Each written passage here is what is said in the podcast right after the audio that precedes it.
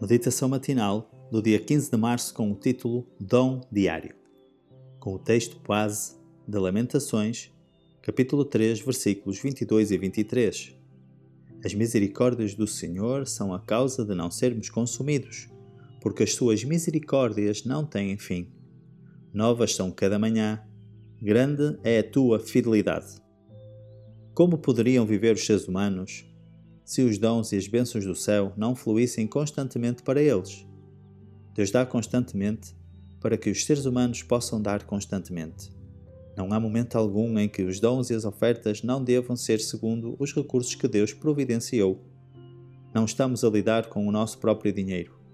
É o dinheiro de Deus, e a sua obra não pode avançar a menos que o seu tesouro seja suprido com dons e ofertas. Deus emprestou-nos meios para que possamos devolver-lhe o que é seu.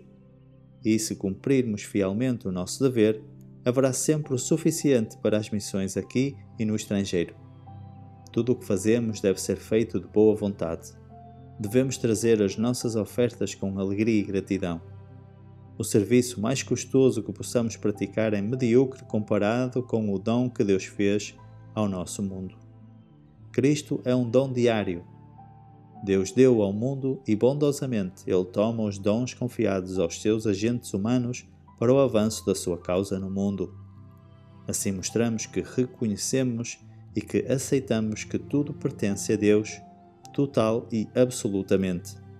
Deus pede-nos que sejamos seus colaboradores.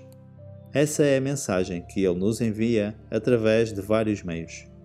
A verdade deve ser apresentada àqueles que não conhecem Deus a Bíblia deve ser lida àqueles que a queiram ouvir. O Espírito Santo coopera com aquele que abre as Escrituras a outros.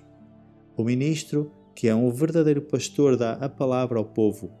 Envolve-se fervorosamente em trabalho pessoal e faz súplicas a Deus. Isso é tudo o que o agente humano consegue fazer. Semeia a semente, mas não sabe qual delas vai prosperar. Se esta, se aquela, mas Deus dá o aumento. Ele atrai, ele dirige, ele examina o coração. Deve ser feito trabalho no campo nacional e nas regiões distantes. Este trabalho requer dinheiro que Deus nos confiou. Aqueles que estão verdadeiramente convertidos têm a obrigação de fazer um trabalho que requer dinheiro e consagração. O Senhor não planeia vir a este mundo e deixar ouro e prata. Não é devolver a Deus os dons que Ele confiou que torna as pessoas pobres.